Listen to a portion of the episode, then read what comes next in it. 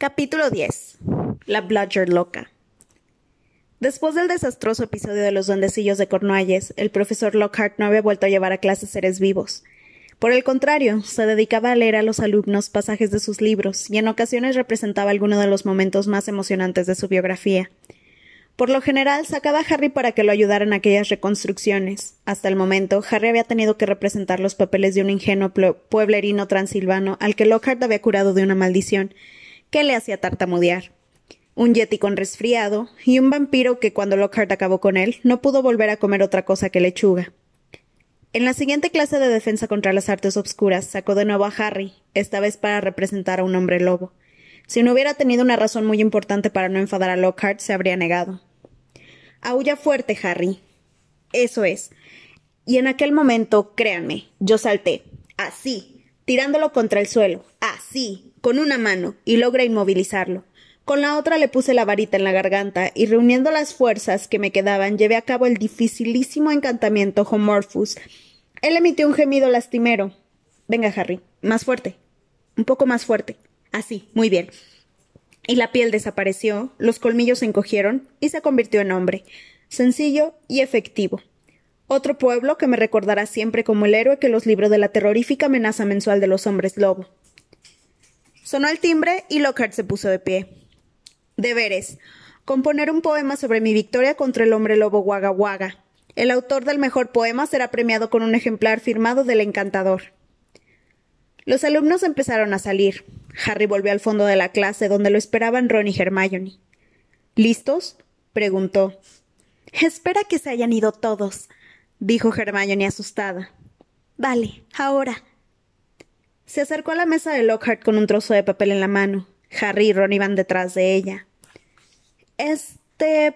profesor Lockhart. tartamudeó Hermione. Yo querría sacar este libro de la biblioteca solo para una lectura preparatoria. Le entregó el trozo de papel con mano ligeramente temblorosa. Pero el problema es que está en la sección prohibida, así que necesito el permiso por escrito de un profesor. Estoy convencida de que este libro me ayudaría a comprender lo que explica usted en una vuelta con los espíritus malignos sobre los venenos de efecto retardado. Ah. Una vuelta con los espíritus malignos, dijo Lockhart, sujetando la nota de Hermione y sonriéndole francamente. Creo que es mi favorito. ¿Te gustó? Sí, dijo Hermione emocionada. Qué gran idea la suya de atrapar al último con el colador del té. Bueno, estoy seguro de que a nadie le parecerá mal que ayude un poco a la mejor estudiante del curso, dijo Lockhart con amabilidad, sacando una pluma de pavo real. Sí, es bonita, ¿verdad? dijo, interpretando al revés la expresión de desagrado de Ron. Normalmente la reservo para firmar libros. Garabateó una florida firma sobre el papel y se lo devolvió a Hermione. Así que, Harry, dijo Lockhart mientras Hermione plegaba la nota con dedos torpes y se la metía en la bolsa. Mañana se juega el primer partido de Quidditch de la temporada, ¿verdad? Gryffindor contra Slytherin, ¿no? He oído que eres un jugador fundamental. Yo también fui buscador. Me pidieron que entrara en la selección nacional, pero preferí dedicar mi vida a la erradicación de las fuerzas obscuras. De todas maneras, si necesitaras unas cuantas clases particulares de entrenamiento, no dudes en decírmelo. Siempre me satisface dejar algo de mi experiencia a jugadores menos dotados. Harry hizo un ruido indefinido con la garganta y luego salió del aula toda prisa detrás de Ron y Hermione. Es increíble, dijo ella mientras los tres examinaban la firma en el papel. Ni siquiera ha mirado de qué libro se trata. Porque es un completo imbécil, dijo Ron. Pero a quién le importa, ya tenemos lo que necesitábamos. No es un completo imbécil, chilló Hermione mientras iban a la biblioteca paso ligero. Claro, porque ha dicho que eres la mejor estudiante del curso. Bajaron la voz al entrar en la envolvente inquietud de la biblioteca. La señora Pins, la bibliotecaria, era una mujer delgada e irascible que parecía un buitre mal alimentado. ¿Moste potente potions? repitió recelosa, tratando de sujetar la nota de Hermione, pero Hermione no la soltaba. Desearía poder guardarla, dijo la chica conteniendo la respiración. Venga, dijo Ron, arrancándole la nota y entregándosela a la señora Pins. Te conseguiremos otro autógrafo. Lockhart firmará cualquier cosa que se esté quieta el tiempo suficiente. La señora Pins levantó el papel a la luz como dispuesta a, detectar una posible falsificación, pero la nota pasó la prueba. Caminó orgullosamente entre las elevadas estanterías y regresó unos minutos después llevando con ella un libro grande de aspecto mohoso. Hermione se lo metió en la bolsa con mucho cuidado e intentó no caminar demasiado rápido ni parecer demasiado culpable. Cinco minutos después se encontraban de nuevo refugiados en los baños fuera de servicio de Myrtle la Llorona.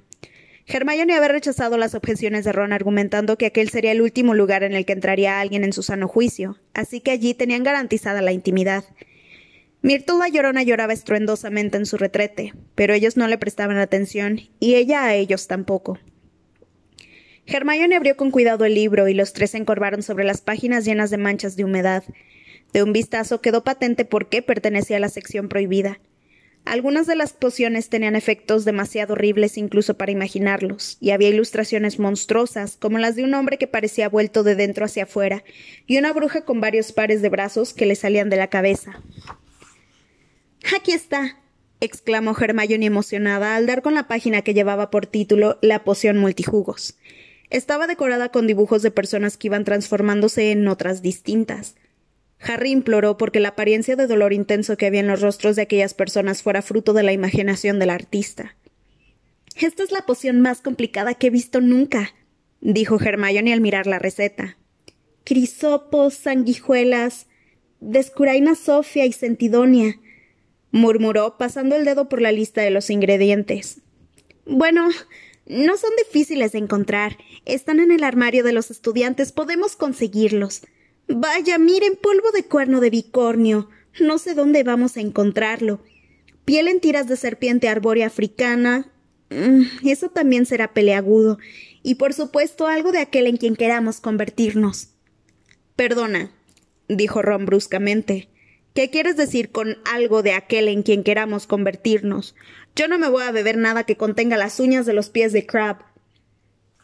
Hermione continuó como si no lo hubiera oído. De momento, todavía no tenemos que preocuparnos, porque esos ingredientes los echaremos al final. Sin saber qué decir, Ron se volvió hacia Harry, que tenía otra preocupación. ¿No te das cuenta de cuántas cosas vamos a tener que robar, Hermione? Piel de serpiente arbórea africana en tiras. Desde luego eso no está en el armario de los estudiantes. ¿Qué vamos a hacer? ¿Forzar los armarios privados de Snape? No sé si es buena idea. Hermione cerró el libro con un ruido seco. Bueno, si van a cobardarse los dos, pues vale, dijo. Tenía las mejillas coloradas y los ojos más brillantes de lo normal. Yo no quiero saltarme las normas, ya lo saben, pero pienso que aterrorizar a los magos de familia Muggle es mucho peor que elaborar un poco de poción. Sin embargo, si no tienen interés en averiguar si el heredero es Malfoy, iré derecha a la señora Pince y le devolveré el libro inmediatamente. Nunca creí que te veré intentando persuadirnos de que incumplamos las normas, dijo Ron. Está bien, lo haremos, pero nada de uñas de los pies, ¿está bien? ¿Pero cuánto nos llevará a hacerlo? preguntó Harry cuando Hermione satisfecha volvió a abrir el libro. Bueno, como hay que recoger la descuairaina Sofía con luna llena y los crisopos han de cocerse durante veintiún días, yo diría que podríamos tenerla preparada en un mes, si podemos conseguir todos los ingredientes. ¿Un mes? dijo Ron. En ese tiempo Malfoy puede atacar a la mitad de los hijos de Muggles. Hermione volvió a entornar los ojos amenazadoramente y él añadió sin vacilar.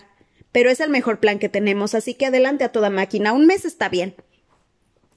Sin embargo, mientras Hermione comprobaba que no había nadie a la vista para poder salir del aseo, Ron susurró a Harry. Sería mucho más sencillo que mañana tiraras a Malfoy de la escoba. Harry se despertó pronto el sábado por la mañana y se quedó un rato en la cama pensando en el partido de Quidditch. Se ponía nervioso sobre todo al imaginar lo que diría Woods si Gryffindor perdía, pero también al pensar que tendrían que enfrentarse a un equipo que iría montado en las escobas de carreras más veloces que había en el mercado. Nunca había tenido tantas ganas de vencer a Slytherin.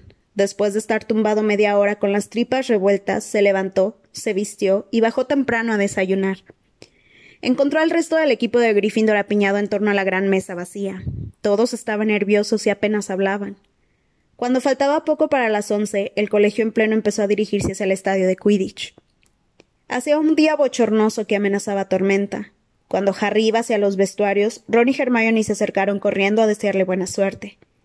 Los jugadores se vistieron con las túnicas rojas de Gryffindor y luego se sentaron a recibir la habitual inyección de ánimo que Wood les daba antes de cada partido. Los de Slytherin tienen mejores escobas que nosotros, comenzó. Eso no se puede negar, pero nosotros tenemos mejores jugadores sobre las escobas. Hemos entrenado más que ellos y hemos volado en todas las condiciones meteorológicas. Y tanto, murmuró George Weasley. No me he secado del todo desde agosto. Y vamos a hacer que se arrepientan del día en que dejaron que ese pequeño canalla Malfoy les comprara un puesto en el equipo.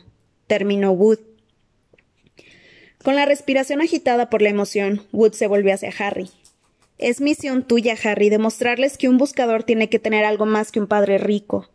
Debes atraparles Snitch antes que Malfoy o, en o perecer en el intento porque hoy tenemos que ganar. Así que no te sientas presionado, Harry, le dijo Fred, guiñándole un ojo.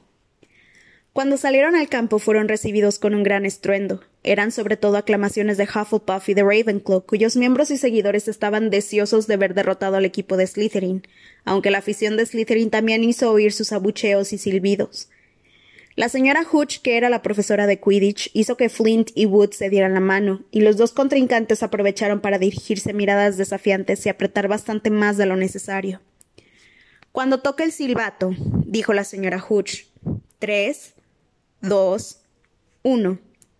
Animados por el bramido de la multitud que les apoyaba, los catorce jugadores se elevaron hacia el cielo plomizo. Harry ascendió más que ningún otro, aguzando la vista en busca de la snitch. ¿Todo bien por ahí, cabeza rajada? le gritó Malfoy, saliendo disparado por debajo de él para demostrarle la velocidad de su escoba. Harry no tuvo tiempo de replicar. En aquel preciso instante iba hacia él una bludger negra y pesada. Faltó tan poco para que lo golpeara que al, que al pasar lo despeinó.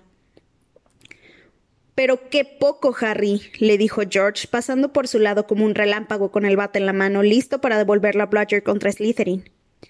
Harry vio que George daba un fuerte golpe a la bludger dirigiéndole hacia Adrian Pusey, pero la bludger cambió de dirección en el aire y se fue directa otra vez contra Harry. Harry descendió rápidamente para evitarla, y George logró golpearla fuerte contra Malfoy. Una vez más, la bludger viró bruscamente como si fuera un boomerang y se encaminó como una bala hacia la cabeza de Harry. Harry aumentó la velocidad y salió zumbando hacia el otro extremo del campo. Oía la bludger silbar a su lado. ¿Qué ocurría?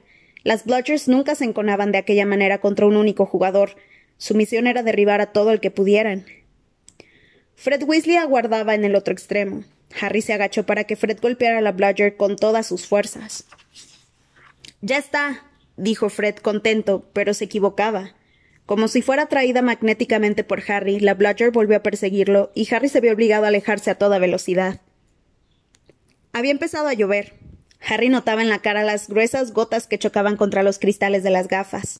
No tuvo ni idea de lo que pasaba con los otros jugadores hasta que oyó la voz de Lee Jordan, que era el comentarista, diciendo Slytherin en cabeza por sesenta a cero. Estaba claro que la superioridad de las escobas de Slytherin daba sus resultados, y mientras tanto, la Bludger loca hacía todo lo que podía para derribar a Harry. Fred y George se acercaban tanto a él, uno a cada lado, que Harry no podía ver otra cosa que sus brazos, que se agitaban sin cesar, y le resultaba imposible buscarle Snitch, y no digamos atraparla. Alguien está manipulando esta Bludger, gruñó Fred, golpeándola con todas sus fuerzas para rechazar un nuevo ataque contra Harry. Hay que detener el partido, dijo George, intentando hacerle señas a Wood al mismo tiempo que trataba de impedir que la Bludger le partiera la nariz a Harry.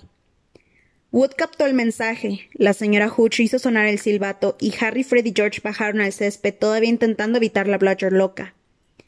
¿Qué ocurre? preguntó Wood cuando el equipo de Gryffindor se reunió mientras la afición de Slytherin los abucheaba. Nos están haciendo papilla. Fred, George, ¿dónde estaban cuando la Bludger le ha impedido marcar a Angelina? Estábamos ocho metros por encima de ella, Oliver, para evitar que la otra Bludger matara a Harry, dijo George enfadado. Alguien la ha manipulado. No deja en paz a Harry. No ha ido detrás de nadie más en todo el partido. Los de Slytherin deben de haberle hecho algo. Pero las Bludgers han permanecido guardadas en el despacho de la señora Hooch desde nuestro último entrenamiento, ya que el día no les pasaba nada, dijo Wood perplejo. La señora Hooch iba hacia ellos. Detrás de ella, Harry veía al equipo de Slytherin que lo señalaba y se burlaba. Escuchen, les dijo Harry mientras ella se acercaba. Con ustedes dos volando todo el rato a mi lado, la única posibilidad que tengo de atraparle Snitch es que se me meta por la manga. Vuelvan a proteger al resto del equipo y déjenme que me las arregle solo con esa Bludger. No seas tonto, dijo Fred. Te partirá en dos. Wood tan pronto miraba a Harry como a los gemelos Weasley. Oliver, es una locura, dijo Alicia Spinett enfadada. No puedes dejar que Harry se enfrente solo a la Bludger. Esto hay que investigarlo. Si paramos ahora, perderemos el partido. El partido, argumentó Harry. Y no vamos a perder frente a Slytherin solo por una Bludger loca. Venga, Oliver, diles que dejen que me las apañe yo solo. Esto es culpa tuya, le dijo George a Wood enfadado. Atrápale Snitch o muere en el intento. Menuda idiotez decir eso. La señora Hooch al fin llegó a su lado. ¿Listos para seguir? preguntó a Wood.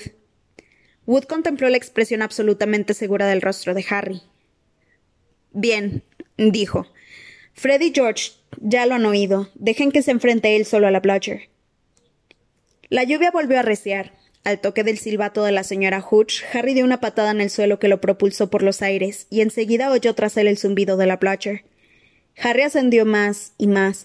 Giraba, daba vueltas, se trasladaba en espiral, en zigzag, describiendo tirabuzones. Ligeramente mareado mantenía, sin embargo, los ojos completamente abiertos.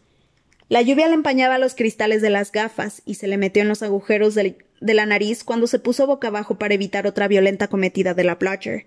Podía oír las risas de la multitud. Sabía que debía de parecer idiota, pero la Bludger loca pesaba mucho y no podía cambiar de dirección tan rápido como él. Inició un vuelo a la montaña rusa por los bordes del campo, intentando vislumbrar a través de la plateada cortina de lluvia los postes de Gryffindor, donde Adrian Pusey intentaba pasar a Wood. Un silbido en el oído indicó a Harry que la Bludger había vuelto a pasarle rozando. Dio media vuelta y voló en la dirección opuesta. ¿Haciendo prácticas de ballet, Potter? le gritó Malfoy cuando Harry se vio obligado a hacer una ridícula floritura en el aire para evitar la Bludger. Harry escapó, pero la Bludger lo seguía a un metro de distancia, y en el momento en que dirigió a Malfoy una mirada de odio, vio la, la dorada Snitch. Volaba tan solo unos centímetros por encima de la oreja izquierda de Malfoy, pero Malfoy, que estaba muy ocupado riéndose de Harry, no la había visto.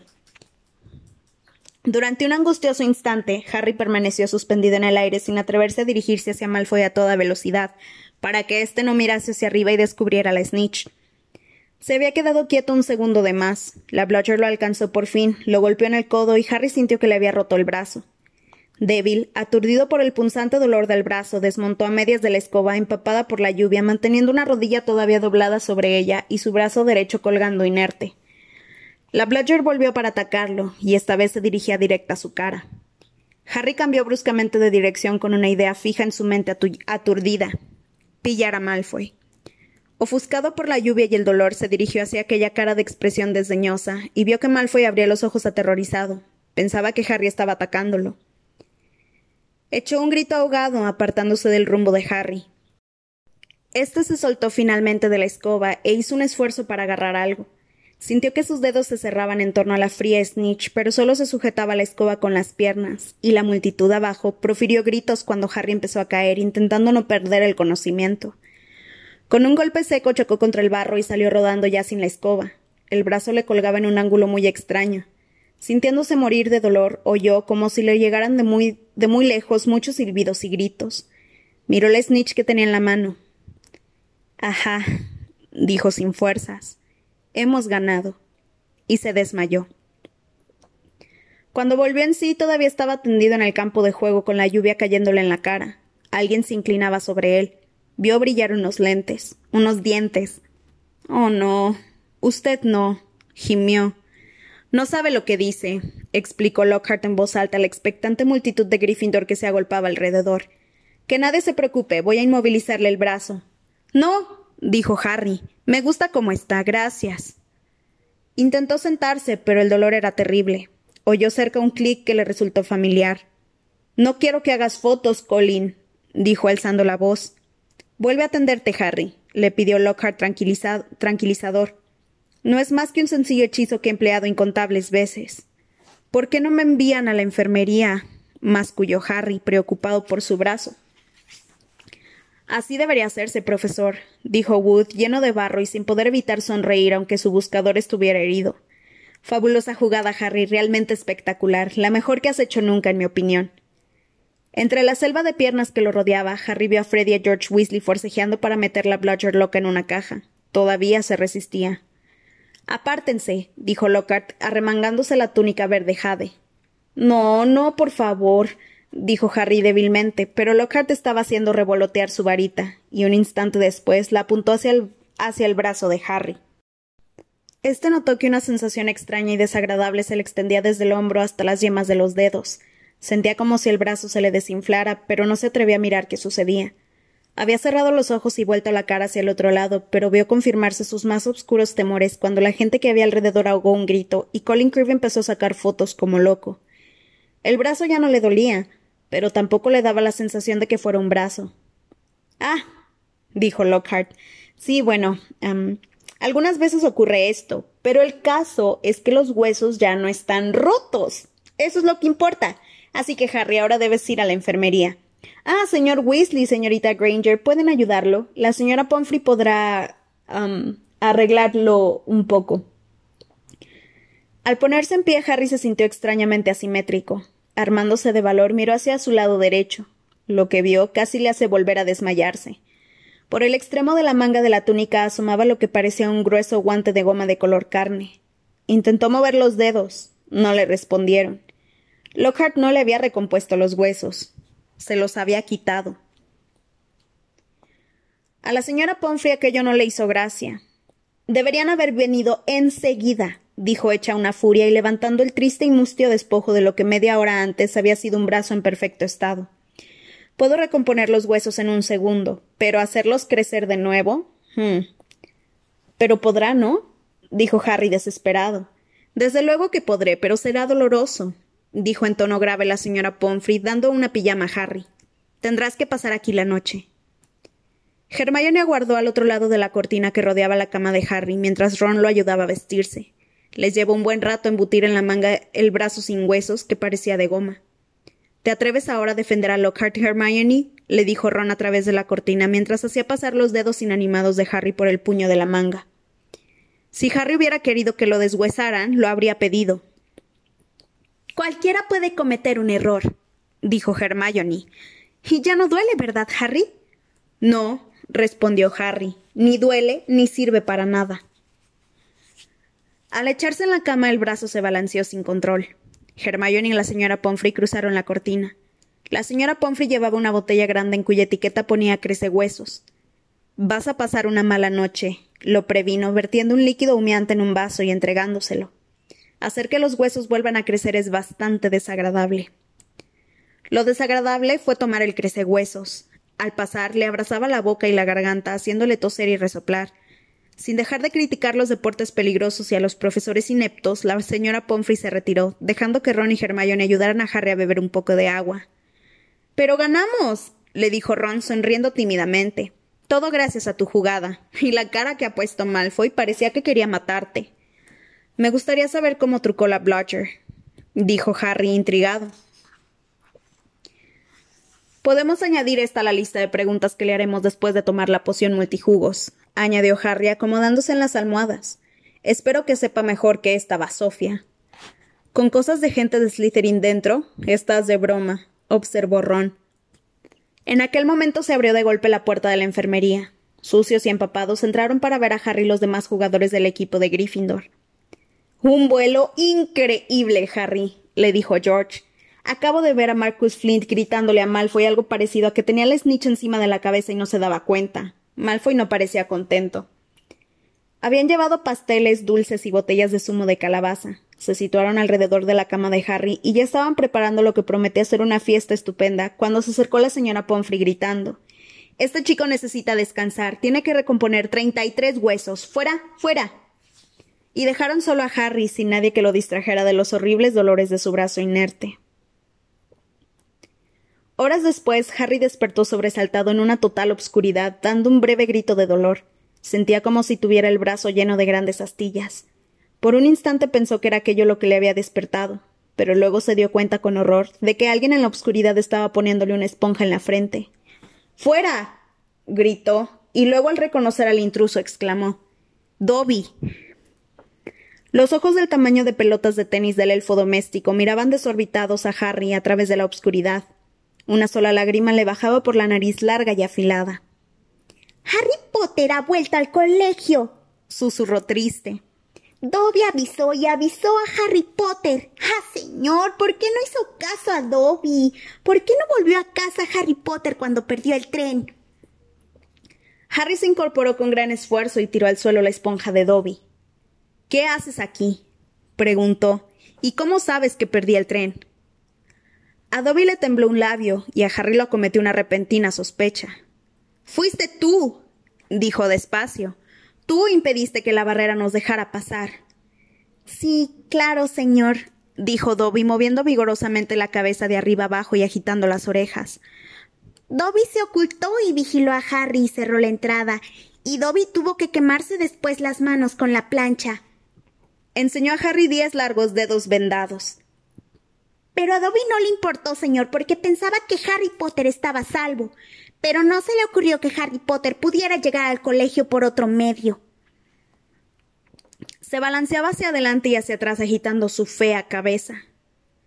Dobby se llevó semejante disgusto cuando se enteró de que Harry Potter estaba en Hogwarts, que se le quemó la cena de su señor. Dobby nunca había recibido tales azotes, señor. Harry se, Harry se desplomó de nuevo sobre las almohadas. Casi consigues que nos expulsen a Ron y a mí, dijo Harry con dureza. Lo mejor es que te vayas antes de que mis huesos vuelvan a crecer, Dobby, o podría estrangularte. Dobby sonrió levemente. Dobby está acostumbrado a la amenaza, señor. Dobby la recibe en casa cinco veces al día. Se sonó la nariz con una esquina de la sucia funda de almohada que llevaba puesta. Su aspecto era tan patético que Harry sintió que se le pasaba el enojo, aunque no quería. ¿Por qué llevas puesto eso, Dobby? le preguntó con curiosidad. ¿Esto, señor? preguntó Dobby, pellizcando la funda de almohada. Es un símbolo de la esclavitud del elfo doméstico, señor. A Dobby solo podrán liberarlo sus dueños un día si le dan alguna prenda. La familia tiene mucho cuidado de no pasarle a Dobby ni siquiera un calcetín, porque entonces podría dejar la casa para siempre. Dobby se secó los ojos saltones y dijo de repente Harry Potter debe volver a casa. Dobby creía que su bludger bastaría para hacerle recapacitar. Pero ni siquiera eso funcionó. ¿Tu bludger? dijo Harry volviendo a enfurecerse. ¿Qué quieres decir con su bludger? ¿Tú eres el culpable de que esa bola intentara matarme? No, no, matarlo no, señor, nunca, dijo Dobby asustado. Dobby quiere salvarle la vida a Harry Potter. Mejor ser enviado de vuelta a casa gravemente herido que permanecer aquí, señor. Toby solo quería ocasionar a Harry Potter el daño suficiente para que lo enviaran a casa. Ah, ¿eso es todo? dijo Harry irritado. Me imagino que no querrá decirme por qué quería enviarme de vuelta a casa hecho pedazos. Ah, si Harry Potter supiera. gimió Dobby mientras le caían más lágrimas en la vieja funda de almohada. Si supiera lo que significa para nosotros los parias, los esclavizados, la escoria del mundo mágico. Toby recuerda cómo era todo, cuando el que no debe ser nombrado estaba en la cima del poder, señor. A nosotros los elfos domésticos se nos trataba como alimañas, señor. Desde luego así es como aún tratan a Dobby, señor, admitió secándose el rostro en su atavío. Pero, señor, en lo principal la vida ha mejorado para los de mi especie desde que usted derrotó al que no debe ser nombrado. Harry Potter sobrevivió y cayó el poder del Señor Tenebroso, surgiendo un nuevo amanecer, Señor. Y Harry Potter brilló como un faro de esperanza para los que creíamos que nunca terminarían los días oscuros, Señor. Y ahora, en Hogwarts, van a ocurrir cosas terribles. Tal vez están ocurriendo ya. Y Dobby no puede consentir que Harry Potter permanezca aquí ahora que la historia va a repetirse. Ahora que la Cámara de los Secretos ha vuelto a abrirse. Dobby se quedó inmóvil, aterrorizado, y luego agarró la jarra de agua de la mesilla de Harry y se dio con ella en la cabeza, cayendo al suelo. Un segundo después reapareció trepando por la cama, visqueando y murmurando. Dobby malo, Dobby malo. Así que es cierto que hay una cámara de los secretos, murmuró Harry. Y dice que se había abierto en anteriores ocasiones. Habla, Dobby. Sujetó la huesuda muñeca del elfo a tiempo de impedir que volviera a agarrar la jarra del agua. Además, yo no soy de familia Muggle. ¿Por qué va a suponer la cámara un peligro para mí? Ah, señor, no me haga más preguntas, no pregunte más al pobre Dobby, balbuceó el elfo. Los ojos le brillaban en la oscuridad. Se están planeando acontecimientos terribles en este lugar, pero Harry Potter no debe encontrarse aquí cuando se lleven a cabo. Por favor, váyase a casa, Harry Potter. Váyase porque no debe verse involucrado en ello. Es demasiado peligroso. ¿Quién es Dobby? le preguntó Harry, manteniéndolo firmemente sujeto por la muñeca para impedirle que volviera a golpearse con la jarra del agua. ¿Quién la ha abierto? ¿Quién la abrió por última vez? Dobby no puede hablar, señor. Dobby no debe hablar. chilló el elfo. Váyase a casa, Harry Potter. Váyase a casa. No me voy a ir a ningún lado, dijo Harry con dureza. Mi mejor amiga es de familia Muggle y si es verdad que la cámara ha sido abierta, su vida está en peligro. Harry Potter arriesga su propia vida por sus amigos, gimió Dobby en una especie de éxtasis de tristeza. Es tan noble, tan valiente, pero tiene que salvarse, tiene que hacerlo. Harry Potter no puede. Dobby se quedó inmóvil de repente y temblaron sus orejas de murciélago. Harry también lo oyó. Eran pasos que se acercaban por el corredor. Dobby tiene que irse, musitó el elfo aterrorizado. Se oyó un fuerte ruido y el puño de Harry se cerró en el aire. Se echó de nuevo en la cama con los ojos fijos en la puerta de la enfermería mientras los pasos se acercaban. Dumbledore entró en el dormitorio vestido con un camisón largo de lana y un gorro de dormir. Acarreaba un extremo de lo que parecía una estatua. La profesora McGonagall apareció un segundo después sosteniendo los pies. Entre uno y otra dejaron la estatua sobre una cama. Traiga la señora Pomfrey, susurró Dumbledore, y la profesora McGonagall desapareció a toda prisa, pasando junto a los pies de la cama de Harry. Este estaba inmóvil haciéndose el dormido. Oyó voces apremiantes y la profesora McGonagall volvió a aparecer, seguida por la señora Pomfrey, que estaba poniéndose un jersey sobre el camisón. Harry la oyó tomar aire bruscamente.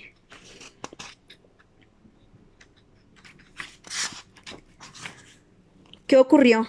preguntó la señora Pomfrey a Dumbledore en un susurro, inclinándose sobre la estatua. Otra agresión, explicó Dumbledore. Minerva lo ha encontrado en las escaleras. Tenía a su lado un racimo de uvas, dijo la profesora McGonagall. Suponemos que intentaba llegar hasta aquí para visitar a Potter. A Harry le dio un vuelco al corazón. Lentamente y con cuidado se alzó unos centímetros para poder ver la estatua que había sobre la cama. Un rayo de luna le caía sobre el rostro. Era Colin Creevy. Tenía los ojos muy abiertos y sus manos sujetaban la cámara de fotos encima del pecho. ¿Petrificado? susurró la señora Pomfrey. Sí, dijo la profesora McGonagall, pero me estremezco al pensar. Si Albus no hubiera bajado a buscar chocolate caliente, quién sabe lo que podría haber pasado. Los tres miraban a Colin. Dumbledore se inclinó y desprendió la cámara de fotos de las manos rígidas de Colin. ¿Cree que pudo sacar una foto de su atacante? le preguntó la profesora McGonagall con expectación. Dumbledore no respondió. Abrió la cámara. Madre mía. exclamó la señora Pomfrey. Un chorro de vapor salió de la cámara. A Harry, que se encontraba tres camas más allá, le llegó el olor agrio del plástico quemado. Derretido, dijo asombrada la señora Pomfrey. Todo derretido. ¿Qué significa esto, Albus? preguntó apremiante la profesora McGonagall.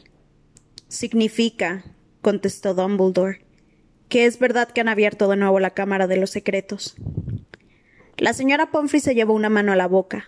La profesora McGonagall miró a Albus fijamente. Pero Albus, ¿quién? La cuestión no es quién, dijo Dumbledore mirando a Colin. La cuestión es cómo. Y a juzgar por lo que Harry pudo vislumbrar de la expresión sombría de la profesora McGonagall, ella no lo comprendía mejor que él.